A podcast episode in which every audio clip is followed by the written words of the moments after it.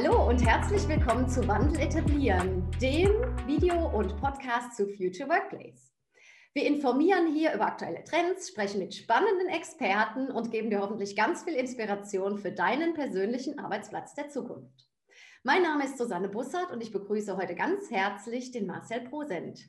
Schön, dass du da bist, Marcel. Freut mich auch. Magst du dich kurz vorstellen? Mache ich gerne. Okay, also ich komme äh, gebürtig aus Ostwestfalen, Bielefeld, ne, wo viele sagen, gibt es doch gar nicht, aber es gibt es tatsächlich. Und ähm, wohne im Moment in meiner Familie in München, arbeite in Frankfurt, also bin Berufspendler sozusagen und ähm, genau, hatte am 1.1. mein zehnjähriges Jubiläum bei Vitra. Wow. Und äh, zehn Jahre schon, ja.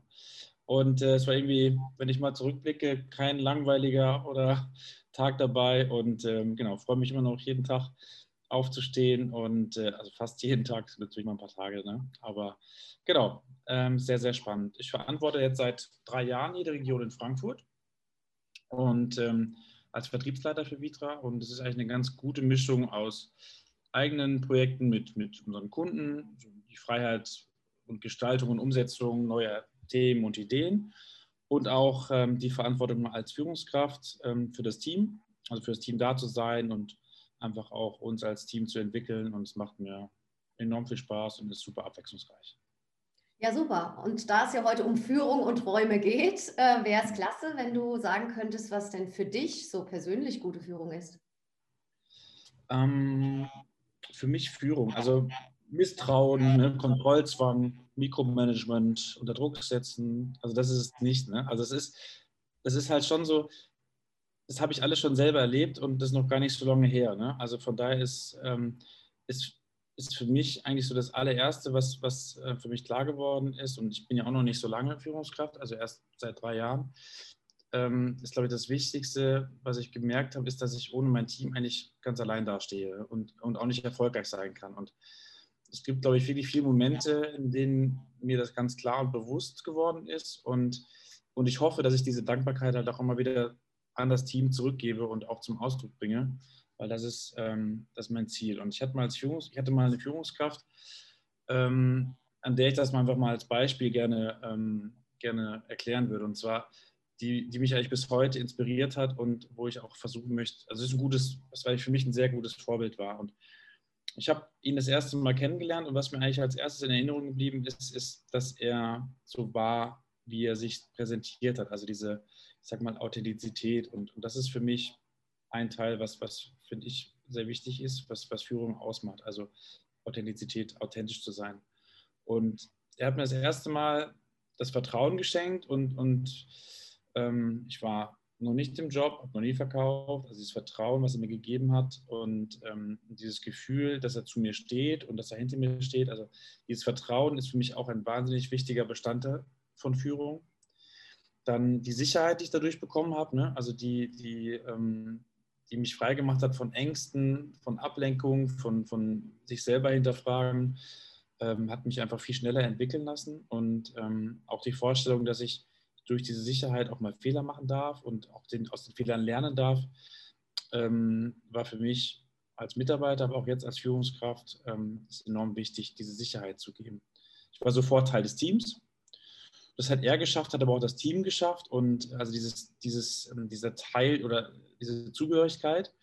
Und ähm, das, ist, das ist für mich auch ein Teil der Führung, also diese Zugehörigkeit, das Gefühl zu geben, du gehörst dazu, du bist zum Team, du bist ein Teil des Teams, ein wichtiges, ein wichtiges Mitglied.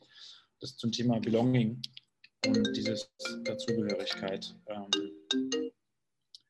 jetzt hat gerade das Telefon geklingelt. Einen Moment. Ich könnte, genau. Und ähm, so, dann hat das Team mich auch sofort in die verschiedenen Projekte mit eingebunden, auch ähm, mir schnell die Verantwortung übergeben. Und das war für mich auch so ein Teil, also Verantwortung übergeben, Einbindung in, die, in, die, in das Team, in die Entscheidungs- äh, oder Trans Transparenz zu bekommen für, für, für das Unternehmen. Also das war für mich Führung. Ich hatte die Möglichkeit, Gespräche zu suchen und, und habe halt immer Interesse gespürt und ein Feedback bekommen. Also das Thema Feedback-Interesse ist für mich sehr wichtig und er hat mich oft inspiriert und, ähm, und motiviert. Ich glaube, das gehört auch einfach zu einer guten Führung dazu. Also Inspiration, Motivation.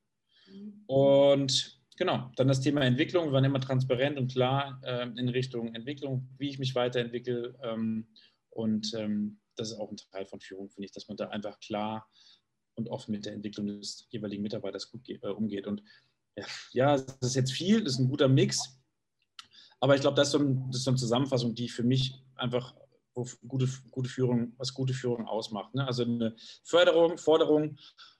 Ähm, und was ich noch gelernt habe, eben was, was, ich, was ich auch sehr wichtig fand, war das Thema ähm, Ehrlichkeit und, ähm, und auch manchmal aus dieser Komfortzone heraus, äh, herausgenommen zu werden, um ähm, einfach auch ein bisschen über Schmerz zu lernen. Ne?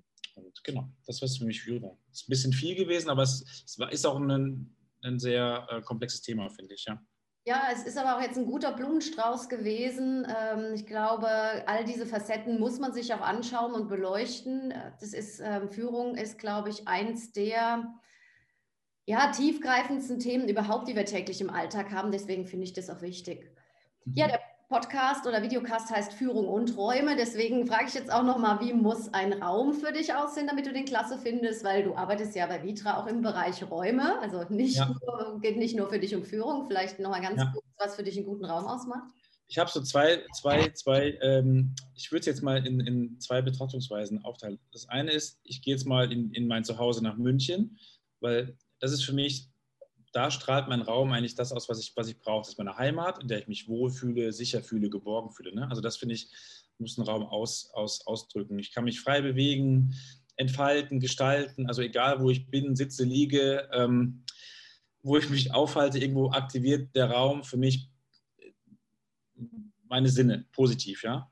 Und jetzt gerade so in der, in der Zeit des Pendelns und ich habe jetzt hier, ich sitze gerade in Frankfurt oder in Königstein in der Wohnung, die ist halt ist ein Zimmer und ich merke, wie sehr ich mich auf meinen Raum daheim freue, ne, auf meine Wohnung in München, weil die einfach aufgrund der, ähm, der Größe und der, der, ich sag mal, mehr Liebe besser eingerichtet ist. Ne? Also ich finde, so ein Raum muss, muss mich anregen, berühren und ähm, muss mich einfach, da muss Harmonie ausstrahlen. Ne? Bei der Arbeit spielen natürlich andere Themen noch eine Rolle. Ähm, da ähm, hatten wir die Möglichkeit, in Frankfurt unsere Räume zu gestalten, unseren, unseren Workspace. Und da war klar, so ein Raum halt auch unsere, unser Verhalten oder unsere Arbeitsweise beeinflusst. Das gehört auch zum Raum dazu. Ne? Und unser Ziel war es damals, dass wir den Raum kommunikativer gestalten, also dass der Raum sagen wir, zur Kommunikation, unsere Kommunikation fördert, dass er uns kreativer macht, also dass er natürlich ergonomischer auch ist und dass einfach das Ganze miteinander fördert ne? und dass wir den Raum eigentlich intuitiv nutzen. Diese Intuition ist, glaube ich, auch wichtig. Ne? Das war einfach, dass der Raum äh, nicht erklärt werden muss, sondern dass er einfach gespürt werden kann. Ne?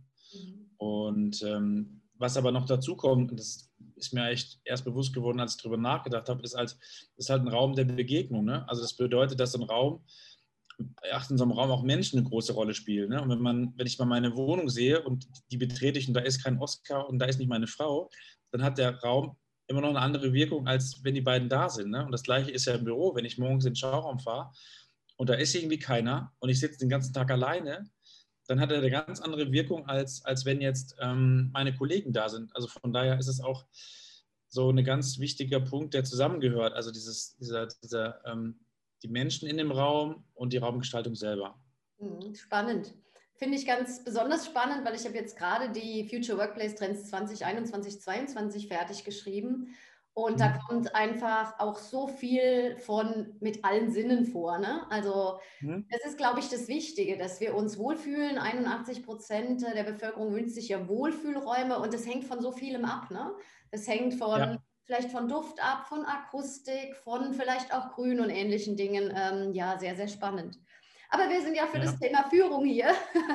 Was macht dir denn daran besonders viel Spaß?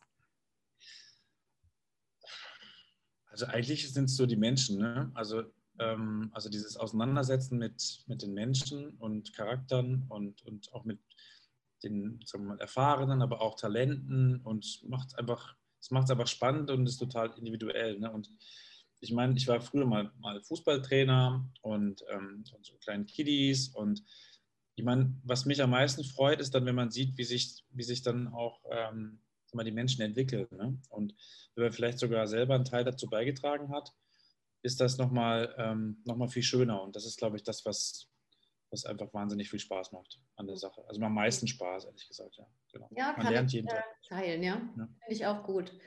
Äh, ist es für dich so ein Schwerpunkt in deiner Arbeit, Menschen irgendwie entwickeln, nach vorne bringen? Oder gäbe es da noch was anderes, wo du sagst, da, da schlägt so mein Herz für im Bereich Führung? Ähm, nee, am Ende ist es schon, ist es schon, ist es schon ein Schwerpunkt. Ne? Und mhm. ich glaube, ähm, wir haben jetzt, wir haben ein Thema, was mich jetzt besonders beschäftigt, und das hat ein Kollege von mir aus, aus Weil, ähm, der Heiko Stahl war mein Vorgänger, der hat sich, ähm, also ist eine tolle Führungskraft und hat sich mit dem Thema Belonging beschäftigt. Und das ist so für mich, das wäre für mich jetzt ein Schwerpunkt, mit dem ich mich gerade beschäftige, weil der Heiko ist, was das angeht, wirklich ein, ein Vorbild in, in, im Thema Leadership.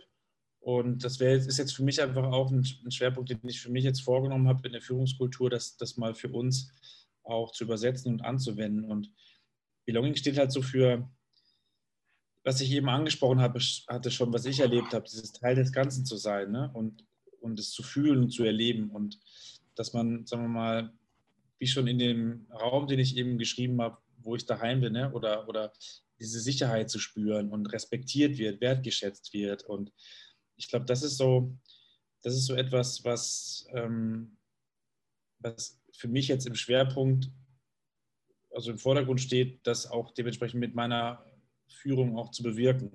Und ähm, einfach auch, dass so eine Transparenz da ist. Ne? Also Transparenz, so dieses, dieses gemeinsame Ziel, was wir haben, was wir uns vorgenommen haben, was wir uns gemeinsam gesetzt haben, einfach auch ähm, ja, zu, zu erreichen. Und jetzt fange ich schon wieder an mit der Familie, aber ich verbinde das mal, weil wie so ein Teil der Familie zu sein und, und ähm, vielleicht die Arbeitsfamilie, aber ich glaube, Familie ist ein ganz gutes Bild, und beschreibt, wie man, wie dieses Gefühl, welches Gefühl ich vermitteln möchte für, für mein Team und für meine Kollegen. Ne? Und ähm, das ist total mit harter Arbeit verbunden, find, also weil man einfach, es ist halt nicht von heute auf morgen geschehen, aber ähm, das ist, das ist, ist so mein Schwerpunkt. Ne? Das ist, ähm, und das hat viel auch mit Authentizität zu tun, mit Vorbild sein, ähm, es vorzuleben. Und ähm, ja, genau, das ist so Schwerpunkt. Ne? Also, dass man einfach ich, ich habe mit vielen Freunden so, die irgendwie ab Sonntagabend schon irgendwie schlecht schlafen wegen Montag und ich möchte einfach, dass, dass wir uns alle darauf freuen, ne? auf die Woche und das ist eigentlich so mein Ziel. Ja. Und der ja, schön. Also du weißt, ich sehe immer so die inneren und die äußeren Räume, ne? die äußeren Räume, die physischen und wie man nach draußen. So agiert, ja. aber die inneren Räume halt auch das Mindset. Ne? Und mhm. ich glaube, mhm. ähm, ganz viel gehört ja im Mindset auch zum Thema Führung, zu Wandel, transformatives Führen haben wir zurzeit. Vielleicht kannst du unseren Zuschauern und Zuhörern noch ein bisschen was zu diesem Mindset-Thema erzählen, wie du das... Ähm, gerne hättest, wie du das persönlich siehst und wie das für dich in Führung reinspielt. Mhm. Ich habe dazu jetzt auch mal also einen Kollegen was geschickt. Und zwar, ich weiß gar nicht, wo ich es gesehen habe, ich glaube im, Harvard Business Manager war so ein Bericht über so Growth Mindset und, ähm, und, und Fixed Mindset. Und damit würde ich es jetzt mal beschreiben. Und da gibt es einen großen Unterschied. Und dieses, dieses Growth Mindset beschreibt ja so ein bisschen dieses, dieses Wachstumdenken und ähm, und es geht so ein bisschen darum, wie du mit den beispielsweise mit Problemen, Herausforderungen umgehst, ne? ob du in, in, in, bloß keine Fehler zu machen oder so über das Mindset zu haben, hey, das krieg ich schon irgendwie hin. Ne? Ob, ob du irgendwie mit den neuen Dingen umgehst in Form von äh, kann ich nicht oder ja, ich lerne es jetzt ne? und ich will es lernen. Mhm. Und, das halt volle so Glas auch siehst, ne? dieses Positive siehst und dem Ganzen irgendwie auch aufgeschlossen gegenüberstehst. Ne? Genau, richtig, genau. Und das ist für mich so dieses, das ist für mich, wenn ich jetzt von einem, von einem Mindset rede, zwischen, zwischen, das sind so für mich die, wo ich sage, das Growth Mindset wäre für mich eigentlich das, was, was ich jetzt für uns auch, auch in der Zukunft sehe. Ne? Und, und ähm, was für mich auch, sagen wir mal, immer wieder, sag mal, wo auch, wo auch in der Ansprache, wo ich mich ja auch in der Ansprache, was ich, wo ich merke, ich muss mich, sag mal so, du musst halt in der Ansprache auch dich auf die jeweiligen Mindsets der verschiedenen Mitarbeiter anpassen, weil du, du hast nicht, du hast nicht eins, ne? du hast nicht schwarz oder weiß, sondern du hast auch manchmal einen Mix und so weiter. Und ich glaube, dass es total wichtig ist, dann dementsprechend auf das Mindset der, der Mitarbeiter zu, zu kennen und darauf individuell auch dementsprechend zu reagieren. Und wenn du und ja halt Spaß dran hast, dann ist es für dich ja auch ein Growth Mindset. Ne? Also wenn du Spaß daran hast, die verschiedenen Charaktere weiterzuentwickeln in ihren verschiedenen Ständen, ja, dann ist es ja für dein Mindset auch cool, oder? Genau, ja, genau. Und, und ich würde ein bisschen unterscheiden zwischen, also es gibt ja eine Führungskultur und die, glaube ich, die unterscheidet sich nicht, das ist meine Meinung, ne? die unterscheidet sich jetzt nicht zwischen verschiedenen Mindsets, sondern ich glaube einfach, die Kultur ist da, die wird gelebt, aber die Ansprache, ne? also im Detail gehst du halt auf, das, auf, die, auf die unterschiedlichen Mindsets ein. So würde ich es jetzt mal beschreiben. Ja. Okay. Und wenn wir über Mindset sprechen, über innere und äußere Räume, dann ist die Frage auch, ähm, wie geht man mit Methoden um? Ne? Also es gibt ja diejenigen, die sagen, ich muss alle Methoden kennen und ich muss es alles wissen und immer die neuesten nehmen. Und es gibt die, die sagen, nee, mache ich sowieso aus dem Bauch raus. Mhm. Wie ist, ist es bei dir? Ähm, glaubst du, dass Methoden da spannend sind? Wie gehst du damit um? Gibt es eine Lieblingsmethode vielleicht sogar? Ja. Ich habe also ich jetzt zum Beispiel mal geschaut, es gibt ja wirklich diese, ähm, also du meinst ein bisschen methodisch, habe ich jetzt verstanden, zwischen patriarchisch, autoritär etc. Also Methoden. Also und da muss ich sagen, wenn ich das darauf beziehe, ne, auf die verschiedenen ähm, Führungsmethoden oder Stile, bin ich echt nicht so ein Freund davon, ne, der sich an Methoden klammert.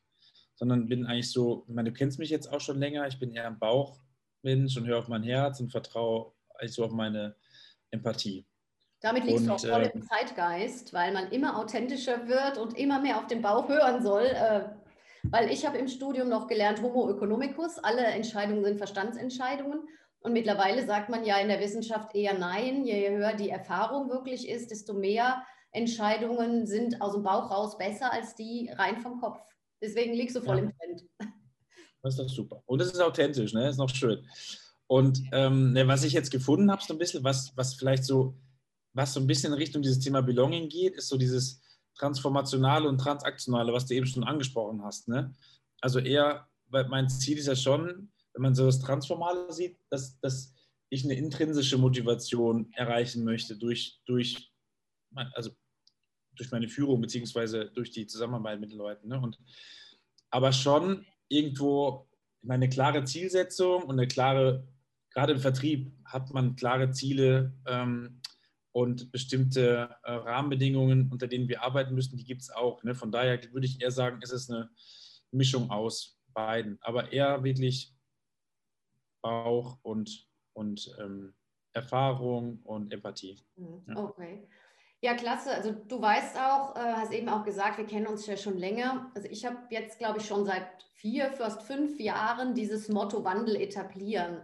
Und mhm. interessanterweise mhm. schlägt es ja sich nicht nur auf nur Räume nieder, sondern transformatives Führen oder transformationales Führen ist ja nichts anderes. Ne? Ich begleite ja. die Menschen durch den Wandel und habe auch, wenn wir nochmal über Hierarchieebenen oder äh, über äh, generell Organisation sprechen, dann ist es ja immer mehr dieses Servant Leadership. Also wie kann ich jemand enablen, was zu tun, ohne mhm. jetzt viele englische Begriffe nutzen zu wollen, aber ja. Um wirklich den Mitarbeitern zu dienen, ihnen das zu geben, was sie brauchen, um einen guten Job zu machen. Ne? Und das ja. ähm, bringt uns auch zu dem Punkt Räume und Führung. Und da die Frage auch mal an dich, das finde ich jetzt auch hochspannend. Siehst du einen Zusammenhang zwischen Raum und Führung? Einen großen sogar. Also, und ähm, also du hast es gerade schon angesprochen und ich würde auch wieder unterscheiden zwischen dem psychologischen ne, und dem physischen Raum. Und aber beide irgendwo haben eine große Abhängigkeit miteinander. Ne? Also die, ähm, es muss miteinander harmonieren. Und so dieser physische Raum, finde ich, schafft einfach eine besondere ähm, Atmosphäre und ja, ich finde, man muss so diese Kreativität spüren. Ne? Der muss inspirieren, der, der muss stimulieren und so weiter. Und ich glaube, beide Räume ergeben dann im Endeffekt dieses maximale Ergebnis. Ne? Also wenn ich, sagen wir mal, über meine Führung rede und den Leuten Freiraum lasse, dann muss der Raum das auch bieten. Ne? Von daher finde ich, find ich dieser, dieser Zusammenhang ist ein ganz, ganz großer. Ne? Und ähm, zum Beispiel im Gegenteil, ich habe jetzt eine Command-and-Control-Führung, die es ja auch immer noch gibt. Ne? Das heißt, ich bekomme meine, meine, äh, meine Befehle im Endeffekt und, ähm, und, und ähm, bin sehr eingeschränkt in meiner, in meiner Kreativität und Innovation, sondern habe einen Korridor, in dem ich mich bewege. Was bringen mir da Räume, ne? in denen ich kreativ sein kann, in denen ich innovativ bin, wenn ich es einfach, wenn, sagen wir, wenn meine Führung es gar nicht, gar nicht benötigt oder, oder erwartet oder von mir braucht. Ne? Von daher finde ich diese, finde ich das total, ähm, also finde ich es ganz wichtig und die haben auf jeden Fall eine, eine Verbindung. Ne? Und toll, dass du auch das Wort Freiraum in den Mund genommen hast. So heißt ja mein Buch, was sich hier gerne mit dem Thema beschäftigt.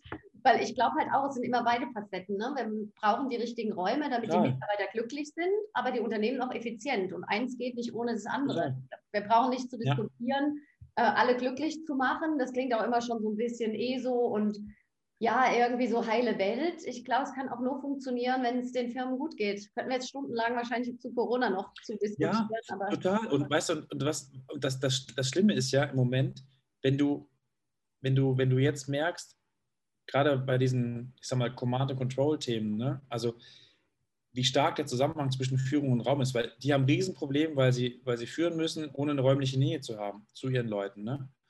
Und ähm, und bei mir ist es jetzt so, ehrlich gesagt, ich hatte von Anfang an, das, also gerade, wir hatten ja auch ähm, das Thema äh, Covid und wir haben uns nicht gesehen, aber ich habe den Leuten vertraut, weißt du, und ich, ich habe überhaupt kein Problem damit gehabt. Und da sieht man eigentlich diese, diese, diese starke Abhängigkeit vom Raum zur Führung. Ja. Und ähm, von daher ist das jetzt, glaube ich, vielen Firmen oder vielen Führungskräften ähm, wahrscheinlich klarer geworden als vor Covid, ne? weil das Thema Homeoffice hat natürlich auch dann dementsprechend viele vor ähm, ja, neuen Herausforderungen gestellt, ne? gerade den, sag mal in Anführungsstrichen, Command-Control-Führungsstil. Ne? Ja.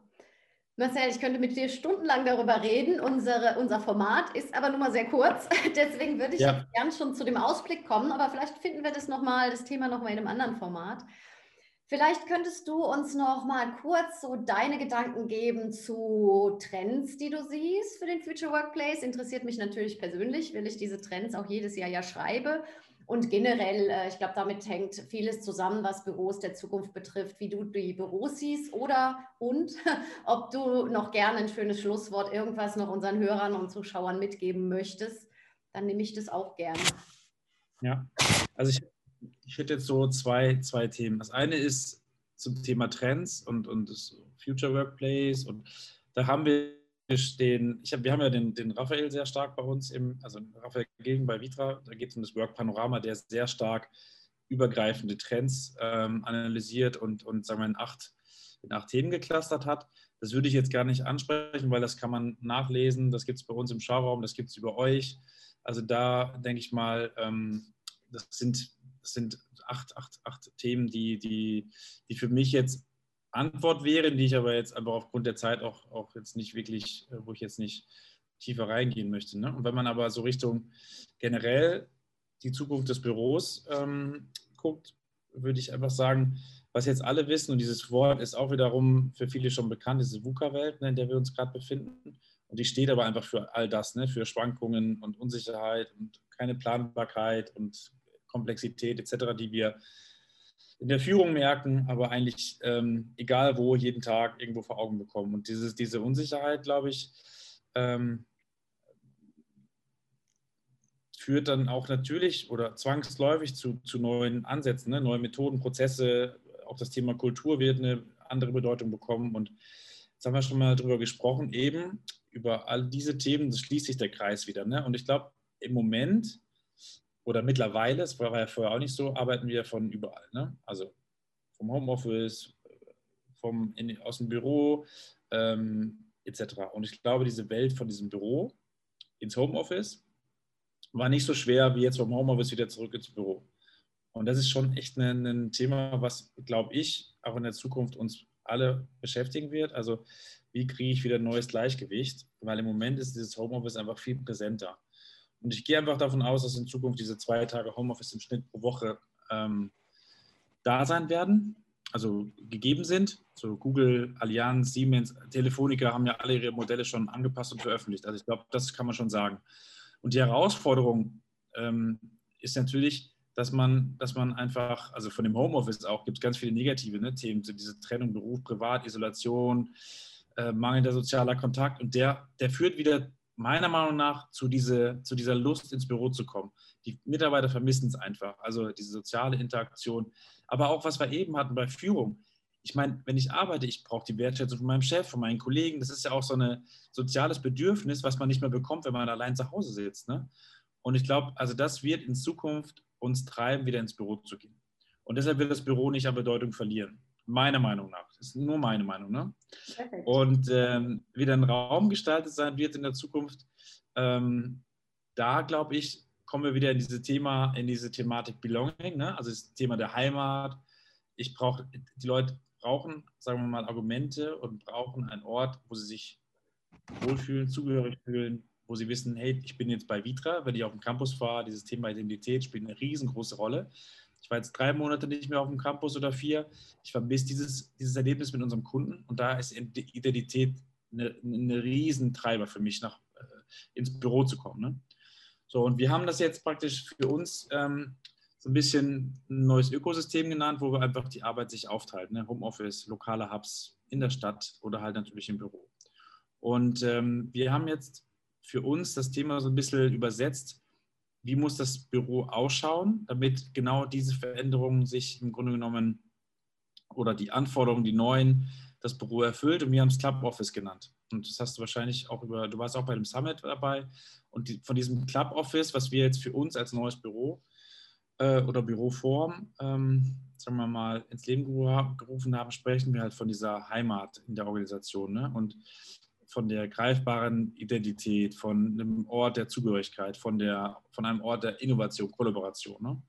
Und ähm, das ist unser Club Office. Und dieses Club Office ist, besteht aus drei Bereichen, so wie wir es im Endeffekt auch, ähm, auch jetzt schon in Frankfurt so ein bisschen leben, diesen Public-Bereich, Semi-Public und Privat. Also, und dieser Public ist für das Herz dieses Club Office. Es steht für interne, externe Besprechungen, spontane Begegnungen, also der so ein Lockstoff für viele externe, interne als, als ähm, Herz und, und Mittelpunkt für, für, den, für, für, für das Unternehmen. Und dann gibt es einen Bereich, einen extra Bereich für Meetings, Workshops, ähm, halt für die Kollaboration. Und in dem privaten Bereich haben wir halt das Thema Projekt ähm, und Teamarbeit, aber auch das Thema Konzentration. Und ähm, ich glaube, das wird in Zukunft, das ist für uns so ein bisschen so die, die, die, die Antwort auf, auf das, was ähm, jetzt in der Zukunft an Anforderungen fürs, fürs Office ähm, ähm, ja, herrscht. Und wir probieren es selber aus bald in Frankfurt bei uns im Workspace, übersetzen das, haben es bald in Weil am Rhein und genau, sind dann natürlich glücklich und happy, wenn wir es ähm, zeigen können und äh, ausprobieren können. Ja, das war ganz viel Inspiration von dir. Ganz herzlichen Dank, lieber Marcel. Herzlichen Dank Bitte. an alle Zuhörer auch fürs Zuhören. Dies war Wandel etablieren, der Video- und Podcast für den Future Workplace. Mein Name ist Susanne Bussard und ich wünsche allen eine gute Zeit und gerne wieder reinschauen. Danke. Tschüss. Danke. Ciao.